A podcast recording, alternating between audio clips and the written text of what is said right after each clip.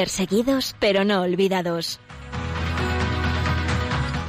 Un programa de la Fundación Pontificia Ayuda a la Iglesia Necesitada con Josué Villalón.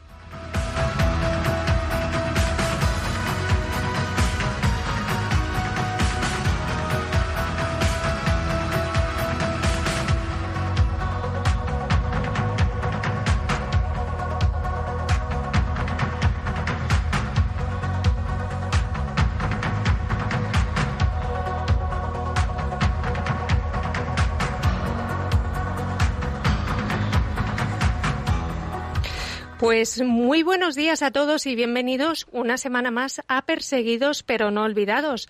Este espacio de Radio María donde te queremos acercar la realidad de la Iglesia pobre y perseguida en todo el mundo. Estamos acompañándote este jueves 15 de octubre de la mano de nuestros hermanos en la fe que hoy sufren por seguir a Cristo. También tenemos numerosos oyentes fuera de España, sobre todo de Radio María en Perú, Venezuela y República Dominicana. Un saludo a todos y muy bienvenidos.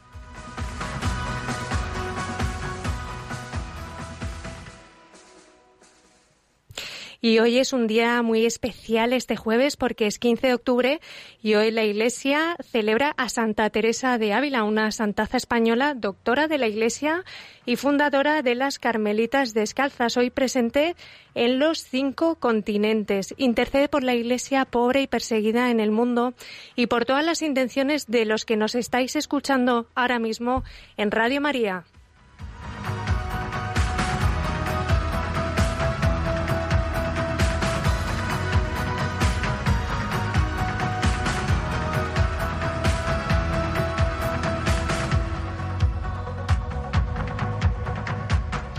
Y hoy vamos a hablar de un conflicto que se está dando entre Armenia y Azerbaiyán y que es un conflicto que lleva ya tiempo, es intermitente histórico, pero que acaba de acentuarse. Y tenemos que ser conscientes de esto que está pasando, que es eh, bastante desconocido y no está saliendo en los medios de comunicación, para hablar de los cristianos allí en Armenia, un país muchas veces olvidado y una iglesia que ha sufrido mucho a lo largo de los siglos. Y para ello vamos a hablar con Goar Bayan, una armenia y salmista de la Catedral de Granada. Y además tenemos otras noticias eh, más que mm, os vamos a contar aquí. Vamos a contaros también el Rosario de los Niños, del que después os hablaremos, y la visita del Cali de Caracos a Córdoba y damos los muy buenos días a nuestro querido Josué Villalón. Buenos días, Blanca. Muy contento de estar aquí contigo y con todos los oyentes de Radio María. Y también en los controles saludamos a nuestra querida compañera Marta. Buenos días, Marta. Hola, buenos días Blanca, buenos días Josué y buenos días a todos los oyentes.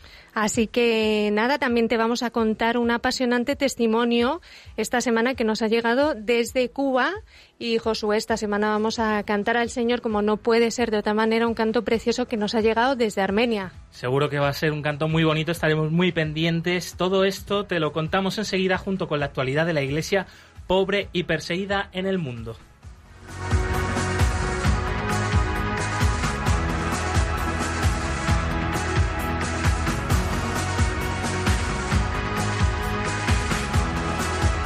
Queremos contar contigo, queremos contar con tu opinión, con vuestros mensajes, que nos escribáis y cómo pueden hacerlo, Blanca. Pues como siempre que ya nuestros oyentes yo creo que se lo saben de memoria, pero bueno, nos gusta recordárselo. Creo que yo no me lo sé de memoria. Pues Josué, apunta, por favor, ¿eh? por favor. Voy a apuntar. En Twitter, en arroba ayuda y les neces, podéis dejar vuestros comentarios también con el hashtag perseguidos Radio María. También estamos en Facebook e Instagram y podéis escribirnos al correo electrónico del programa perseguidos pero no olvidados arroba radiomaria.es. También recomendaros nuestro canal de YouTube, donde, como siempre os decimos, encontráis muchísimos vídeos, testimonios de todo esto que hablamos aquí para que pongáis también imagen y cara a todos estos testimonios. Y además que os leemos, que es que nos encanta leeros por estos medios, o sea que hacerlo. Así es, así es. Y recordamos que hacia el final del programa también abriremos los eh, teléfonos de la emisora para que podáis participar e intervenir aquí en directo con nosotros.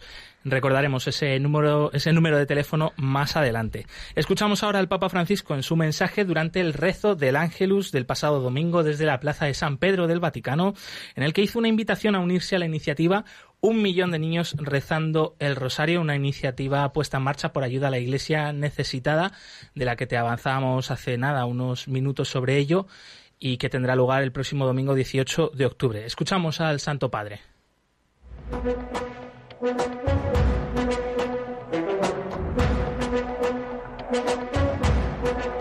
En palabras del Papa.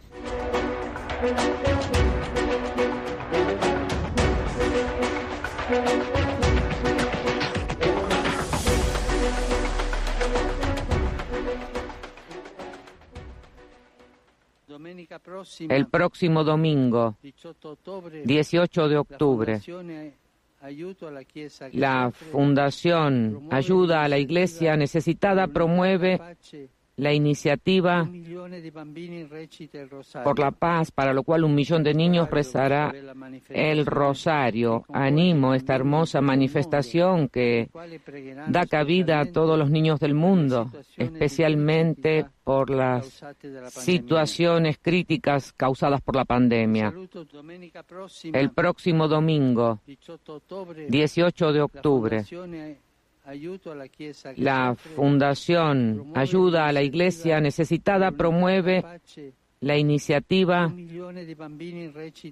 por la paz, para lo cual un millón de niños rezará el rosario. Animo esta hermosa manifestación que da cabida a todos los niños del mundo. Eh, pues tomamos nota y además si lo ha dicho el Papa, esto, oye, va a misa, mejor nunca mejor dicho, nos vamos a unir desde nuestro programa de Perseguidos pero no olvidados. Invitamos especialmente a los niños, pero también a los mayores, eh, ese rosario por la unidad y por la paz y esta iniciativa tan bonita, ¿no? Siguiendo eh, esas palabras de San Pío Pietrelcina, cuando un millón de niños se junten para rezar, el mundo cambiará y, eso es nuestra fe y es nuestra esperanza. Es una iniciativa preciosa que a nosotros nos encanta en nuestra fundación. Invitamos, como tú dices, a todos los abuelos, tíos, primos, familias enteras y los niños porque es conmovedor ver cómo su pureza es la que al final clama la misericordia de Dios, ¿no? Así es. Así que os invitamos a todos a participar. Grupos de catequesis, eh, grupos de parroquias, eh, colegios, por supuesto, movimientos, etcétera. Estáis todos invitados a participar y a sumar vuestro rosario por la paz y por la unidad.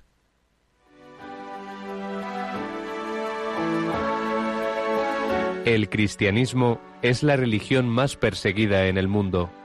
Conoce de cerca esta realidad en Perseguidos pero no olvidados, un programa de ayuda a la Iglesia necesitada en Radio María. 11 y 8 minutos, 18 minutos en las Islas Canarias. Llega el turno de la actualidad eh, de los cristianos pobres y perseguidos alrededor del mundo. Una realidad muchas veces olvidada en los grandes medios de comunicación. Sin embargo, nosotros aquí sí queremos que ellos sean noticia.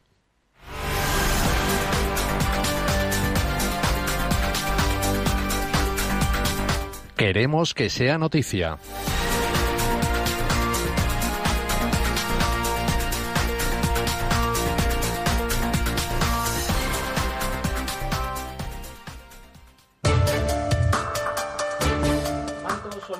De la Virgen del Pilar en favor de los cristianos más desfavorecidos por la pandemia del coronavirus en el mundo. La parroquia del Sagrado Corazón de Jesús de Zaragoza acogió desde el 8 de octubre y hasta el próximo domingo un manto solidario a la Virgen del Pilar en favor de la campaña Las Víctimas Invisibles de la Pandemia de la Fundación Pontificia Ayuda a la Iglesia Necesitada.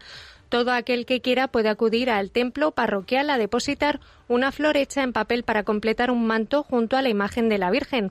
A la vez se van a ofrecer donativos por esta campaña en apoyo a sacerdotes religiosas de países pobres para hacer frente a la emergencia del coronavirus. Miguel Ángel Estella, párroco del Sagrado Corazón de Jesús de Zaragoza, reconoce agradecido que esta iniciativa parte del grupo de laicos voluntarios y la acogemos en nuestra parroquia porque, como dice el Papa Francisco, tenemos que ser parroquias abiertas, una iglesia en salida. La justicia de Pakistán absuelve a un cristiano de blasfemia tras siete años en prisión y condenado a muerte. Sí, el cristiano acusado de blasfemia en 2013 en Pakistán, Sawan Masih, fue absuelto el pasado 6 de octubre por el Tribunal de Apelación de Lahore. Según informa la agencia Fides, tras siete años de prisión y una sentencia de primer grado, el tribunal ha reconocido que Masih había, formado, había sido perdón, falsamente acusado con intenciones ilícitas por parte de la mafia vinculada al acaparamiento de tierras. Las primeras declaraciones que se han conocido de Masí tras anunciarse su liberación han sido sobre su apoyo en la oración. Ha asegurado que oraba todos los días en prisión por los jueces para que Dios les infundiera valor y pudieran aplicar la verdadera justicia en sus decisiones. Liberado el padre Luigi Macali, secuestrado desde hace dos años por yihadistas en Níger. El misionero y sacerdote italiano de la Sociedad de Misiones Africanas ha sido liberado el pasado 8 de octubre. Había sido secuestrado por el Frente Al-Nursa para el Islam y los musulmanes, una organización que ahora agrupa los principales grupos yihadistas activos en la región africana del Sahel y vinculado con Al-Qaeda. También podría ser liberada dentro de poco Gloria Narváez, religiosa colombiana de las Hermanas Franciscanas de María Inmaculada, a falta de una confirmación oficial.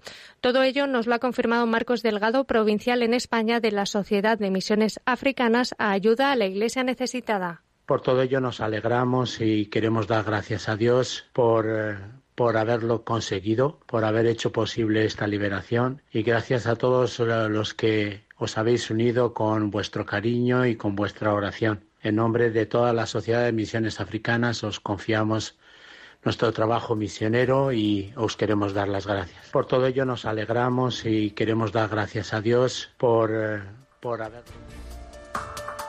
Militares de Azerbaiyán bombardean una iglesia armenia en Nagorno-Karabaj. Así es, una catedral histórica armenia en Nagorno-Karabaj resultó dañada por proyectiles de las fuerzas azerbaiyanas en esta región separatista escenario de violentos combates desde hace casi dos semanas, afirmó ayer el gobierno armenio.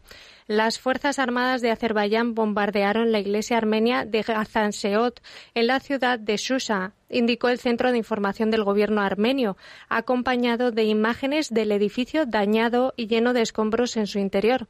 La catedral es el símbolo de la ciudad de Shusha y había sido reconstruida después de la guerra en los años 90. El interior del templo está lleno de escombros y algunos bancos de madera han sido aplastados por los ladrillos.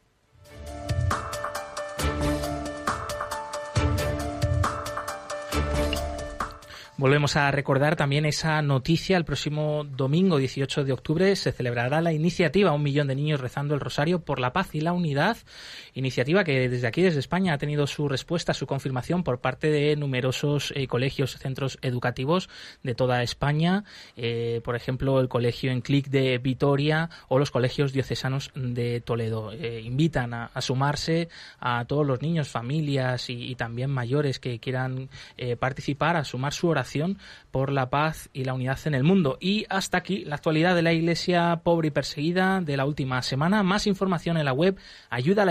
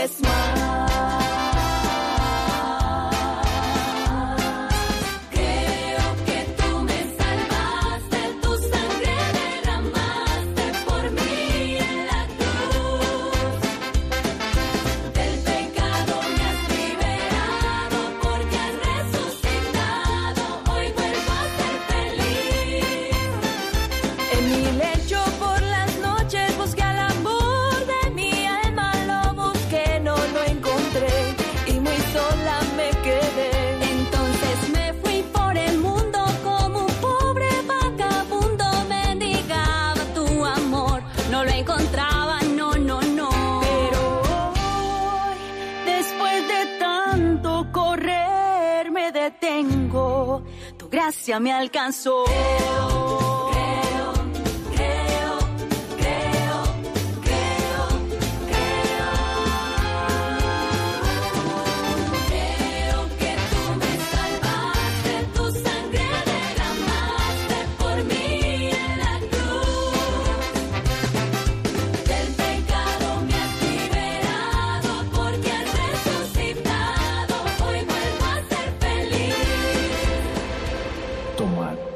Como avanzamos al principio del programa, los enfrentamientos entre Armenia y Azerbaiyán continúan con bombardeos sobre la población civil en la región de Nagorno-Karabaj, que han dejado ya centenares de muertos y heridos. Sí, se trata de una guerra intermitente, Josué, que Además, tiene diferentes focos de violencia desde hace 10 años y que en estas últimas semanas está aumentando por las tensiones en la región de Cáucaso. Recordamos que los enfrentamientos se producen principalmente en lo que se conoce como el Nagorno-Karabaj, Alto Karabaj o República de Artsaj, una zona perteneciente oficialmente a Azerbaiyán, país de mayoría musulmana y de etnia azerí. Sin embargo, esta región se declara independiente con el eh, nombre, como decíamos, de República de Artsaj y es de mayoría armenia y cristiana como vemos, un conflicto nada sencillo, pero en el que hay atisbos de ataques a la población civil mayormente cristiana y en peligro está la presencia también de estos hermanos en la fe en una zona de enfrentamientos continuos. Para hablarnos de ello tenemos con nosotros a Gohar Bajanyan, salmista de la Catedral de Granada y Armenia, afincada en nuestro país, pero nacida ¿dónde? Bienvenida, Gohar. Hola, muy buenas, José. Hola, Blanca. Buenos días. Pues mm, yo soy armenia, nacida en la capital de Armenia, Ereván, eh, pero desde hace casi 10 años eh, vivo en, en Granada, junto con mi familia. y soy madre de dos granadinos. Enhorabuena, eso es una gran misión también.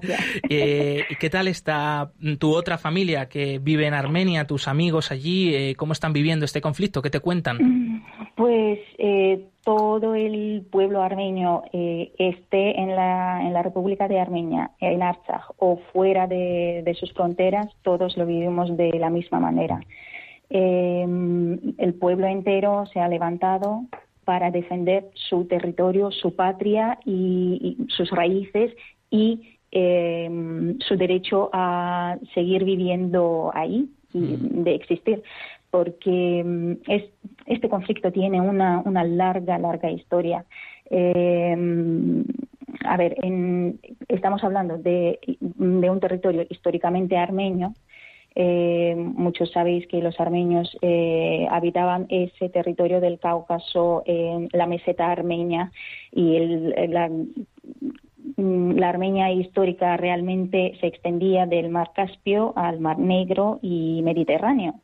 Eh, como consecuencia de, muchos siglos de convivencia con diferentes pueblos, pues se ha ido reduciendo el territorio histórico que medía 300.000 kilómetros cuadrados eh, a menos de 30.000 kilómetros cuadrados, ¿vale? Es una décima parte del, del territorio histórico, eh, lo que realmente tenemos ahora. Em, y en concreto, Gojar, eh, este territorio en el cual están focalizados ahora los enfrentamientos, el Nagorno-Karabaj, Alto Karabaj o la República de Artsaj, ¿qué importancia tiene para los armenios? Mm, es, una tierra armenia, eh, sin duda ninguna. Mire, el conflicto eh, tiene las raíces en, el año 1920-23, cuando mm, la Unión Soviética, digamos, eh, decidió regalar ese territorio, Nagorno-Karabaj y Najicheván, como autonomía formando parte de Azerbaiyán. ¿Vale? Pero siempre ha sido poblado por, eh, por la mayoría de, habitantes eh, armenios y, por supuesto, cristianos. Em, entonces, cuando ya en 1988, cuando ya se respiraba el, espíritu ese de, que la Unión Soviética se va, mm, se va a descomponer, eh, pues em, en, en Bakú, en Sumgait y en muchas ciudades donde había mm, población armenia, pues eh, empezó un movimiento nacionalista azerí eh, que mm, simplemente entraron en los barrios armenios y empezaron a masacrar a la gente.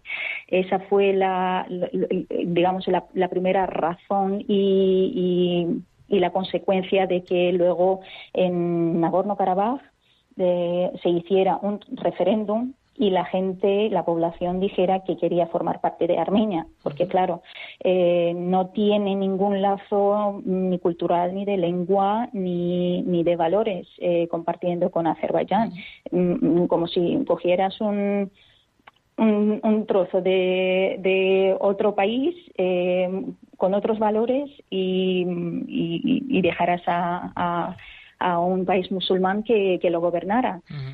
Eh, entonces hubo ahí el, momento de que la gente se dio cuenta de que no pueden eh, convivir en paz. Y Gojar, ¿por qué vuelve a crecer ahora la violencia en el Alto Karabaj y eso en este en este momento eh, qué hay detrás para poder entender un poco mejor este conflicto, ser más conscientes de la situación y eh, desde aquí también queremos lanzar un mensaje de paz, ¿no? De convivencia, de diálogo. Claro que sí.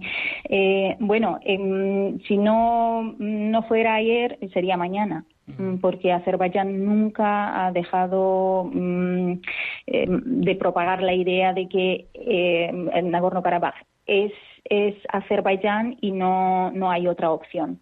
Em, no quieren ver la, democrática decisión del pueblo eh, para su autodeterminación, ¿no? Y entonces siguen siguen atacando. De hecho, tuvieron otro hubo otro otra guerra mm, que se mm, obtuvo el nombre de la Guerra de Cuatro Días. Eh, eso fue en abril de 2016 eh, intentaron hacer un Creek, que es la guerra relámpago, ¿no? Eh, para para como ellos dicen eh, desocupar digamos la, el, territorio de Nagorno-Karabaj de los armenios, pero aquel entonces no les no, no tuvieron éxito. Y esta vez el 27 de septiembre pues empezaron la guerra, el ataque por toda la línea de contacto eh, con Artsaj y, Azerbaiyán y está demostrado ya todos los eh, medios de comunicación internacionales. Eh, hasta a nivel de, presidentes dicen que está el ataque apoyado por Turquía principalmente y mercenarios sirios eh, mm, traídos desde Siria. Entonces, ahí estamos, los armenios estamos luchando ahora mismo contra el terrorismo internacional. Y Y Goar, en relación a esto que estabas diciendo, aunque no se trata de una guerra abiertamente, una guerra de religión, sin embargo, yo creo que no se nos escapa que existe un factor religioso. ¿Qué importancia tiene este factor religioso en este enfrentamiento? Por supuesto. A ver, de primera vista no, no se ve como, como si fuera una guerra de religión, eh, pero mm, hay que tener en cuenta las apelaciones que tiene Turquía últimamente, ¿no?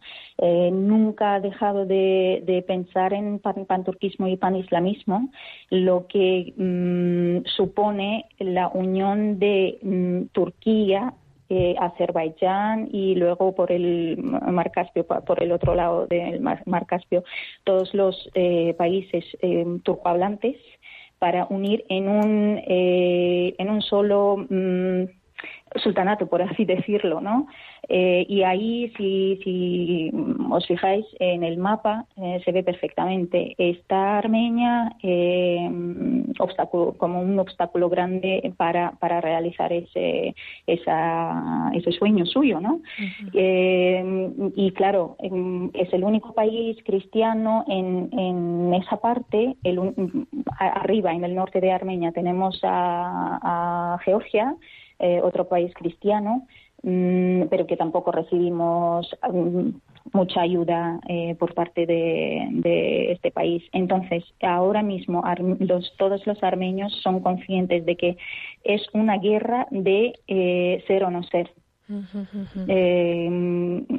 hasta el, el Católicos de todos los armenios, eh, Garegin II, ha, mm, ha dicho eso. O sea, em, querido pueblo, querida, queridos fieles, eh, mm, querido pueblo armenio, nosotros estamos en un momento de, mm, de, ser o no ser, seguir viviendo en esta zona o eh, enfrentarnos otra vez al, segundo genocidio mm. armenio, porque si muchos, muchos lo saben, en 1915 tuvo lugar el primer genocidio del siglo XX que hasta ahora no está reconocido eh, y Turquía sigue negando, por supuesto, que, haya pasado tal cosa, eh, pero mm, yo creo que principalmente por eso como en su momento no, mm, no les fue obligado al gobierno turco a, aceptar el hecho histórico del genocidio armenio, pues se, permite Turquía seguir haciendo las atrocidades, atrocidades que, está haciendo, cometiendo. Eh, Gohar, claro, mirando a la historia, tratando de aprender de ella, efectivamente, también hay unos precedentes que por eso al pueblo armenio y Armenia pues les hace mm, ponerse en guardia, defender ¿no? Eh, su, territorio. Eh, y, y bueno, pues ahí el conflicto está servido por las grandes, digamos, en, comparación potencias, ¿no? Como es el caso de Turquía y como es Azerbaiyán, que en eh, número de habitantes y en poder económico, pues es mucho mayor que, Armenia también. Te quería preguntar una, una, una, cosa, una curiosidad también, aunque la gran mayoría de, los habitantes de Armenia son ortodoxos, también existen eh, católicos armenios, ¿verdad? Eh, ¿Cuál es la, la, la convivencia el día a día entre católicos y ortodoxos en Armenia? Fantástica, no, no nos eh, separamos, o sea, mm, principalmente lo que siempre nosotros buscamos es eh, lo que nos une y nos une mm, Jesucristo. Ya mm, otras cosas no, no, no, son esenciales para, para nosotros. ¿Vale? No hay separación como para decir tú eres católico, yo soy ortodoxo, ¿no? Por Dios. Y bueno, un último mensaje para los oyentes de este programa de Perseguidos pero no olvidados en Radio María. ¿Qué podemos hacer mm, desde aquí para ayudar a la paz en esta región? Pues pido a todo el mundo de, corazón que, hagan oraciones, muchas oraciones por, por la paz, por el pueblo armenio, por Archag, por toda la región, porque mm, es que no tiene sentido, la guerra nunca tiene sentido. Eh, nosotros ahora mismo no, no queremos guerra, pero tenemos que defendernos, no, no nos queda otra. Entonces pido a todo el mundo que rece, por favor, por la paz, porque ninguna madre quiere ver a su hijo muerto. Hmm. Hubo un atisbo de alto el fuego este pasado fin de semana. Eh, al parecer se llegó a un acuerdo, pero que enseguida se ha roto y la violencia continúa allí. Esperamos que pronto pues eh, pueda eh, de nuevo pues volver la razón a todo esto y, que pronto haya paz para Armenia y en esta región del Cáucaso. Gohar Bajanyan, salmista de la Catedral de Granada, Armenia y madre de dos preciosos granaínos. Muchísimas gracias por haber estado Muchas gracias. Muchas gracias a vosotros. Un abrazo.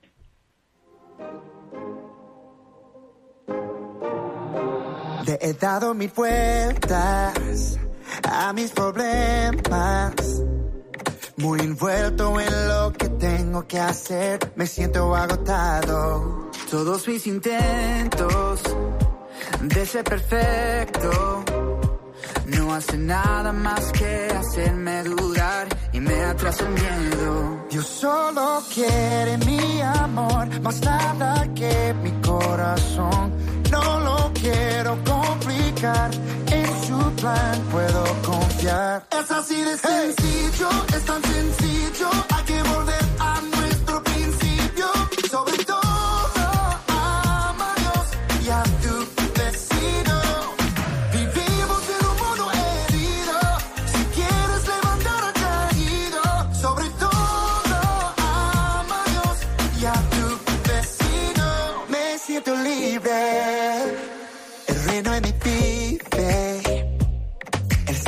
que en su amor hay vida, verdad, me da ganas de celebrar. Yo solo quiero mi amor, más nada que mi corazón. No lo quiero complicar. 11 y 30 minutos, 10 y 30 minutos en las preciosas Islas Canarias. Estás escuchando Perseguidos pero no olvidados en Radio María, el programa que es una ventana abierta a la realidad de la iglesia pobre y perseguida, una realidad eh, muy desconocida, muy olvidada, desgraciadamente como lo que acabamos de escuchar, la entrevista con Gojar Bajanyan, este conflicto entre Armenia y Azerbaiyán, un conflicto que entraña muchas más cosas que esas imágenes de combates que nos llegan por las noticias. Esperemos que pronto pues haya paz entre estas dos naciones, que el territorio de Nagorno-Karabaj, de mayoría armenia y cristiana, pues también sea respetado, no vuelva a cundir allí la violencia. Eh, nos decía, nos a- avisaba también Gojar sobre ese pasado de los armenios, de ese primer genocidio del siglo XX que vivieron en 1915 por parte de los, de los llamados jóvenes turcos, de la desmembración del, del, eh, Imperio Otomano. Y tenemos que avanzar, tenemos que continuar, eh, pero antes te recordamos los otros canales para poderte poner en contacto con el equipo del programa. Eso es para hablar de estos temas que estamos tratando o para dejar vuestra oración como nos ha pedido Gojar por la paz de nuestros hermanos en Armenia. Estamos en Twitter, arroba ayuda y podéis escribirnos con el hashtag perseguidos Radio María, también en Facebook, en Instagram y como os contamos siempre en YouTube, que de verdad no os perdáis este canal porque os va a encantar. Y por supuesto en el correo del programa perseguidos pero no olvidados arroba radiomaria.es. Eh, recordamos que nos podéis ver también, ¿no? Estamos en el Facebook ¿Cierto? Live de Radio María, aunque creo que os estoy dando un poco la espalda. Eh, me voy a girar ahora un poquito más para que podáis verme, aunque solo sea el perfil, aunque no hay gran cosa que ver. Eh, y eh, llegados a este momento es la oportunidad de escuchar el testimonio de la semana que nos llega desde Cuba, de parte de una congregación religiosa que está en peligro, en peligro de tener que tenerse que, que marchar del país ante las dificultades que han vivido recientemente y que ahora te contamos.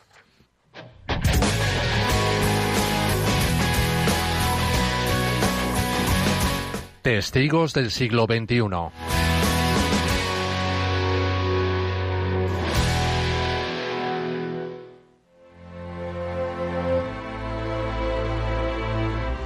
La noche del 27 de enero de 2019 no será fácil de olvidar para Fray Gabriel Ávila Luna. Pensó que podría ser la última. Vientos de más de 300 kilómetros por hora arrasaron partes de La Habana. Fueron solo 16 minutos, en los cuales los frailes mercedarios que viven en la parroquia del Buen Pastor de Jesús del Monte estuvieron entre la vida y la muerte. El tornado arrasó una franja de 20 kilómetros de largo y medio de ancho y se llevó consigo a cuatro personas. Incluso para los habaneros, acostumbrados a sufrir huracanes, fue traumático por lo imprevisto de su llegada y por su violencia, nunca vista en los 500 años de historia que acaba de cumplir la ciudad. Parecía un bombardeo, sonaban como disparos y realmente pensamos que íbamos a morir. Todavía hay trozos de tejas de las casas vecinas incrustadas en las paredes del templo y del convento. El miedo a que pueda repetirse algo así se les ha quedado en los huesos a muchos vecinos. Además, esta antigua e histórica parroquia de Jesús del Monte es un lugar importante y simbólico para la historia de La Habana, por haber sido testigo de la defensa heroica de la ciudad ante las invasiones extranjeras. Obviamente el templo es importante fundamental para la, la, vida de todos los vecinos. Como le dicen acá, la Loma de Jesús del Monte, este templo es emblemático para todos los que viven alrededor del templo. Eh, de hecho, muchas de las personas afectadas se habían congregado eh, delante del templo a pasar la noche. ¿no? a pasar la noche e incluso a cuidar lo que había quedado del templo. Por lo tanto, para las personas es muy querido. El techo y las paredes sufrieron daños irreparables y casi todos los bancos e imágenes fueron destruidos o desaparecieron por la fuerza del viento. La cruz de hierro que regía sobre el campanario fue arrancada de cuajo y cayó como un proyectil sobre la parte cercana al coro, dejando un agujero inmenso. La reparación es extremadamente urgente porque la iglesia y la casa parroquial siguen en un estado deplorable y deteriorándose cada vez más. Esta iglesia era el punto de encuentro de la gente, de los niños que podían entretenerse de forma sana y, como no, el lugar de encuentro con Dios en un país en el que la fe todavía no puede vivirse con plena libertad. También es el lugar de la fe, es el lugar donde las personas vienen, eh, vienen acá a, a expresar libremente la fe que tiene cada uno de ellos. El joven fraile mexicano de 29 años, superior de esta comunidad en Cuba, no sabe cómo solventar el resto de problemas que tienen. La casa donde viven los frailes sufrió grandes destrozos. Algunos suelos se están hundiendo y en la época de lluvia se filtra el agua por todas partes. Además, las vocaciones esperan. Los tres jóvenes seminaristas que tienen arden en deseos de ingresar en la comunidad, pero la situación de deterioro del convento se lo impide. La congregación vive de la providencia, la alimentación, los medicamentos, todo depende de la generosidad que les llega. Por eso Fray Gabriel teme las consecuencias de lo que puede llegar a ocurrir si la situación no mejora. Si no pasa un milagro, tendremos que abandonar Cuba. Sería una gran tristeza porque creo que por nuestro carisma redentor nuestra presencia es necesaria para los habitantes de aquí. Sería tristísimo tener que partir de nuevo, pero no sabemos cómo hacer para evitar el cierre de esta gran misión. Thank you.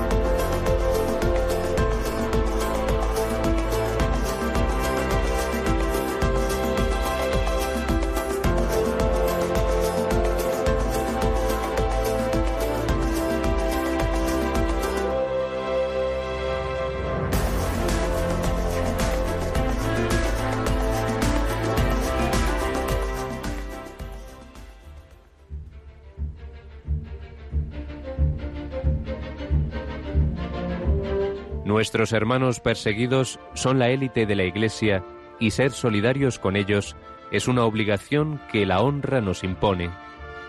Padre Berenfried van Straten, fundador de Ayuda a la Iglesia Necesitada.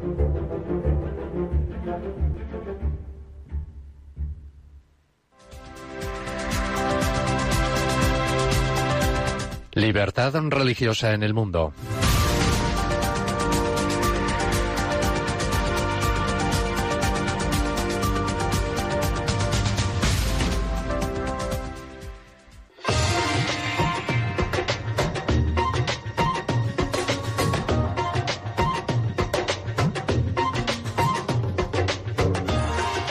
Aunque la paz ha regresado a Sri Lanka tras décadas de guerra civil que terminaron en 2009 con la derrota de los tigres tamiles, la convivencia y la unidad religiosa del país siguen siendo frágiles.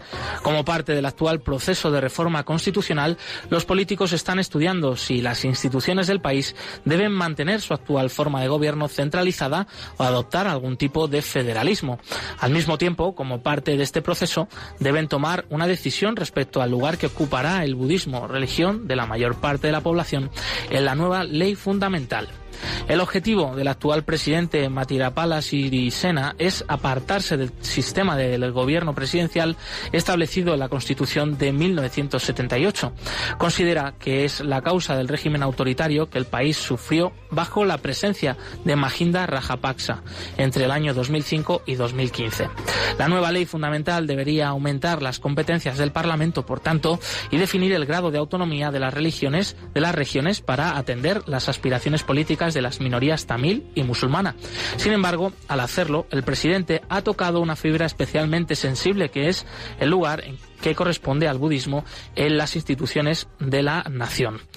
Por ejemplo, el artículo 9 de la Constitución de 1978 de Sri Lanka dice que la República otorgará al budismo un lugar primordial y, en consecuencia, será deber del Estado proteger y fomentar las enseñanzas de Buda.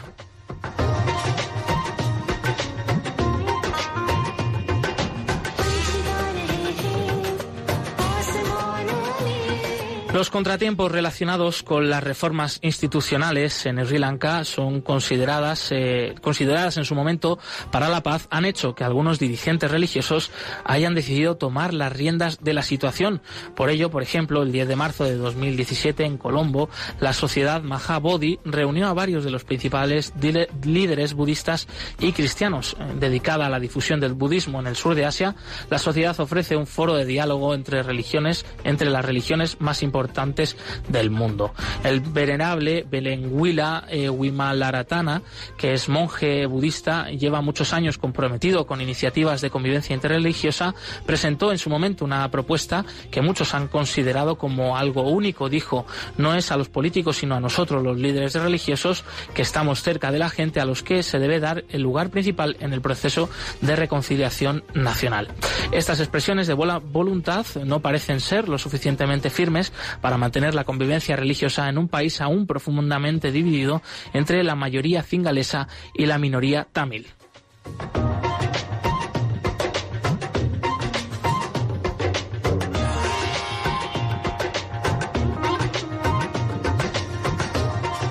En cuanto a los incidentes eh, relacionados con la libertad religiosa, recogido en el último informe Libertad religiosa en el mundo 2018, editado por Ayuda a la Iglesia Necesitada, se destaca que en los últimos años se han producido incidentes que no son habituales como por ejemplo los tamiles hindúes que han protestado porque los grupos budistas construyen templos y colocan estatuas de Buda en zonas controladas por el ejército en las provincias del norte y en el este, que son de mayoría tamil en el país. Los tamiles hindúes consideran que esto es una prueba de que la mayoría cingalesa quiere expandir su influencia y cultura en, en todo el país. El caso de agresión más relevante se registró y se hizo público en las redes sociales el noviembre de 2016 en Baticaloa, antigua, antiguo bastión tamil, en el cual un monje cercano a los extremistas del grupo Bodu Balasena amenazó a un funcionario del gobierno local. Cuando el funcionario interpuso una demanda contra unas mujeres cingalesas, afirmó este, eres un perro tamil y te mataré. Según el informe elaborado por la Alianza Evangélica Nacional de Sri Lanka, aunque la violencia contra las minorías religiosas ha descendido ligeramente en los últimos años, los extremistas siguen llevando a cabo actividades con el objetivo de intimidar no solo a los hindúes, sino también a los musulmanes y a los cristianos. En junio de 2017, un abogado especializado en la defensa de los derechos humanos, Laxan Díaz, tuvo que huir del país después de haber participado en un debate en el que denunció el aumento de la intolerancia religiosa en Sri Lanka. A principios de marzo de 2018, dos musulmanes fueron asesinados y se destrozaron varias mezquitas, viviendas, tiendas y vehículos durante los tres días que duraron los disturbios en Kandy, en la zona central de Sri Lanka. Según las informaciones, monjes budistas vinculados con la Brigada Budista y Mahasohon Balakaya viajaron a la ciudad a instigar los ataques. Se anunció la participación de varios políticos y policías locales. Más de 300 personas fueron arrestadas por los disturbios.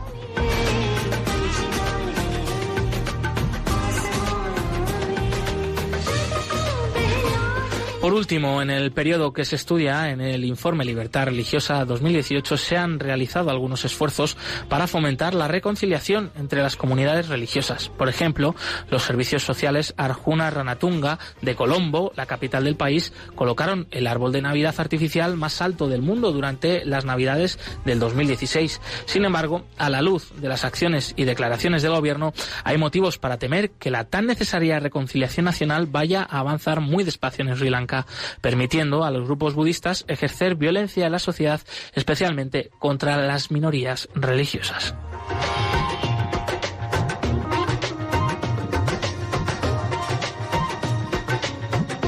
Para consultar el informe completo de la libertad religiosa en Sri Lanka y en cualquier otro país del mundo pueden visitar la web ayudalaiglesianecesitada.org.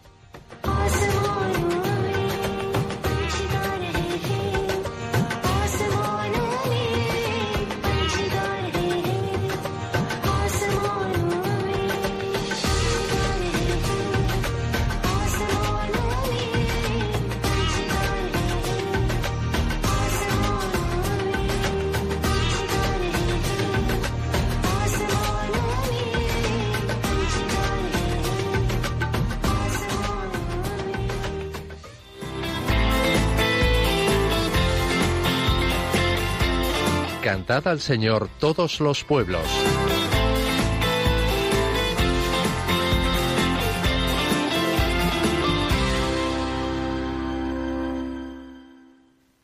Pues hoy que estamos hablando de Armenia en el programa, vamos a traer un canto que nos llega directamente desde allí, Josué. Qué bien. Sí, un canto que es especialmente conmovedor en esta tierra que está sufriendo tantísimo y es un canto que además es original por donde está grabado, que es en un monasterio que se llama el Monasterio Gegard en el centro de Armenia, que mm, además por lo que he estado indagando es una construcción apasionante. Tiene una arquitectura, está medio cavada en la roca, de verdad es apasionante, es patrimonio de la UNESCO. Y esta canción que vamos a escuchar está grabada allí y lleva por título Ter Bogormia, no sé si lo he pronunciado bien porque yo este, este idioma, de verdad que sí, eh, lo llevo un poco mal el tema del idioma, que significa Señor, ten piedad. Y en su letra además es muy bonita porque traducida dice Señor, da paz al mundo, cura a los enfermos, a los muertos, dales el reino, Señor, ten piedad. Y de verdad que es un canto que invita, yo invito a todos nuestros oyentes a cerrar los ojos y a sumergirse en el corazón lleno de misericordia del Señor mientras escuchan la música, que como siempre suena así de bien.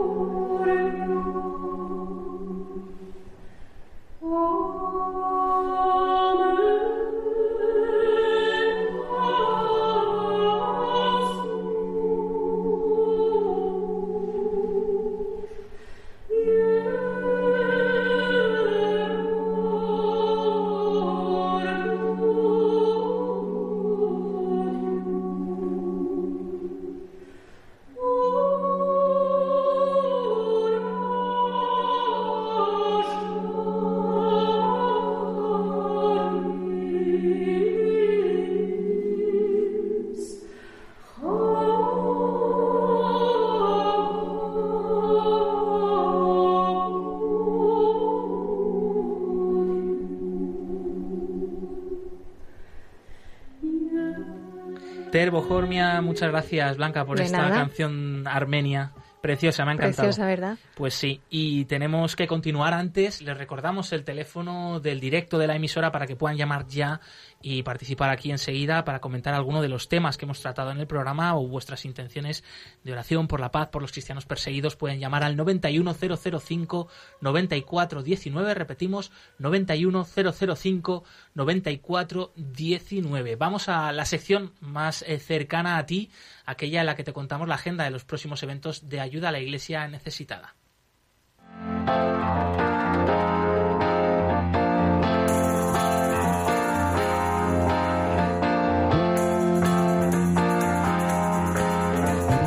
cerca de ti.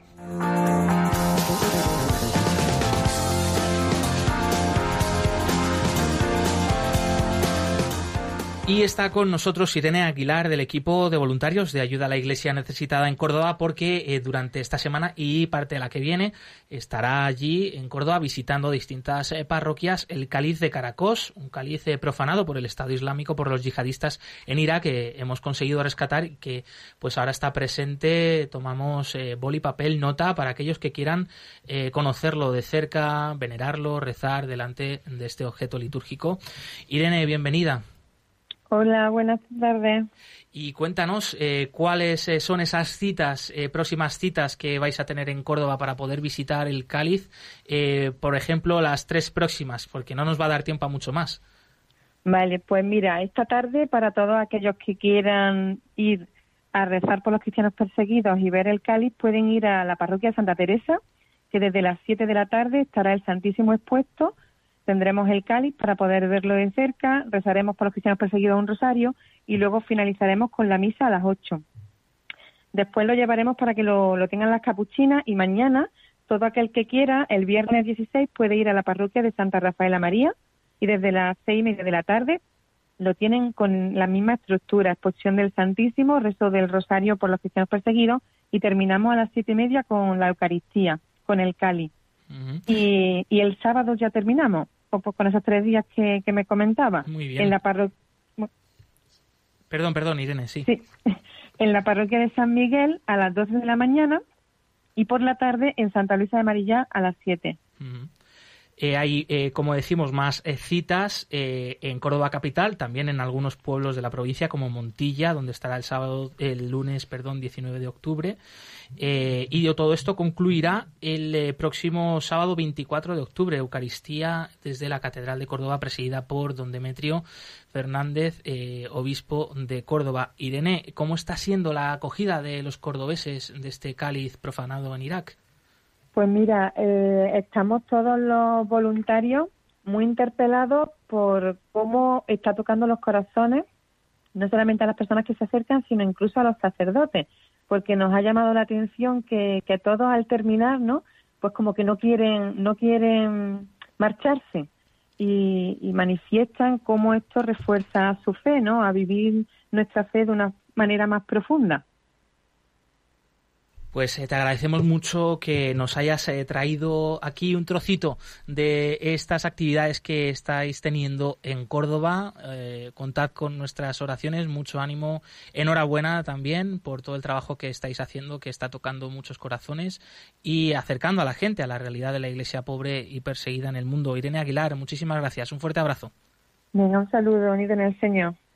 Recordamos que también hay otros eventos eh, los próximos días en el eh, pueblo de San José de la Rinconada de la provincia de Sevilla. Del 18 de octubre al 1 de noviembre estará presente la exposición fotográfica Y si fuera yo, un conjunto de imágenes sobre la realidad de los cristianos pobres y perseguidos en distintos países del mundo. Esta exposición estará en la parroquia Santa María, Madre de Dios de San José de la Rinconada, provincia de Sevilla. Para más información de estos eventos, y de próximos eventos, como siempre os recordamos la web ayuda la iglesia necesitada.org. Ahí tenéis eh, toda la información y a los que no os ha dado tiempo a tomar nota con vuestro boli, vuestro lápiz y papel, pues nada, lo podéis consultar ahí. Nosotros encantados semana a semana de traeros esta agenda eh, en esta sección cerca de ti, eh, porque, oye, es bonito acercarse, conocer en persona también y más en estos tiempos de pandemia que cada vez es más distancia social, pues oye, guardando las medidas sanitarias, las medidas de seguridad, se puede seguir eh, acercándose a la realidad de la iglesia pobre y perseguida en estos actos concretos. Eso es, se puede hacer mucho y además, Josué, hay una cosa preciosa que este cáliz, todo el que pueda acercarse a verlo, a venerarlo, eh, transforma y llega al alma. Tenemos testimonios preciosísimos de gente que se ha acercado y que le ha llegado al alma y también, como no, a través de nuestras redes sociales, como nos encanta decirlo, los que nos podáis acercar tenemos siempre fotos, tenemos algún vídeo colgado para que veáis de cerca cómo es este cáliz que está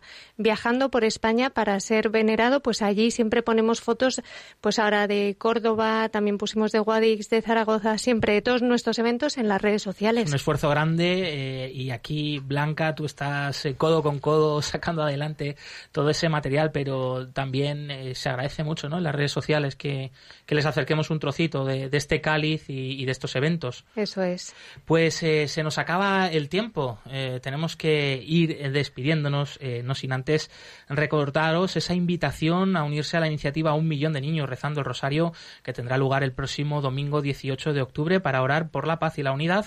Iniciativa que nació en Venezuela de un grupo de laicos hace ya 15 años y que a nivel internacional promueve y difunde ayuda a la Iglesia necesitada. El Papa ha invitado recientemente a esta iniciativa y desde aquí, desde España, nos llegan eh, mensajes, eh, por ejemplo, de Alejandro Saurina, director del Colegio Enclic de Vitoria, que dice, nos sumamos porque en estos tiempos que corren es de vital importancia concienciar a nuestros niños de la importancia de estas dos cosas, la piedad y la paz. Además, este año tenemos una motivación extra y es pedir al Señor por los miles de personas que se llevan, que se ha llevado esta pandemia y por los familiares que tan mal lo están pasando. Pues damos las gracias a Alejandro Saurina, director del Colegio Enclic de Vitoria y también al resto de colegios que han confirmado ya que se unen a esta iniciativa, colegios diocesanos de Toledo, Colegio San José de Cluny de Novelda en Alicante, San José Evangelista de Torrejón de Ardoz en Madrid, Colegio Nuestra Señora de la Piedad de Córdoba y otro largo Qué maravilla, qué maravilla. Quien viera a todos esos niños rezando el rosario, ¿eh, Josué, todos Pues juntos, a la Virgen se le tiene que caer la baba. Si Dios quiere, lo veremos en esas redes Sí, sociales de Ayuda a la Iglesia sí. Necesitada. Eh, Blanca Tortosa, muchas gracias una semana más. Un placer, muchísimas gracias. Y Marta Troyano en los eh, controles, muchas gracias, amiga. Muchísimas gracias a vosotros. Te recordamos, puedes volver a escuchar el programa completo en el podcast de Radio María y en la web de Ayuda a la Iglesia Necesitada. Continúa aquí la programación con el rezo del Ángelus. Nosotros nos volvemos a escuchar el próximo jueves 22 de octubre a la, a la misma hora, a las 11 de la mañana, movidos por el amor de Cristo al servicio de la Iglesia que sufre. Un fuerte abrazo y hasta pronto.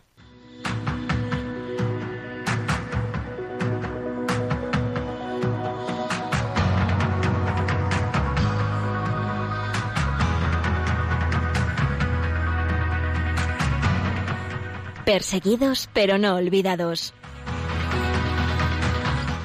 Un programa de la Fundación Pontificia Ayuda a la Iglesia Necesitada con Josué Villalón.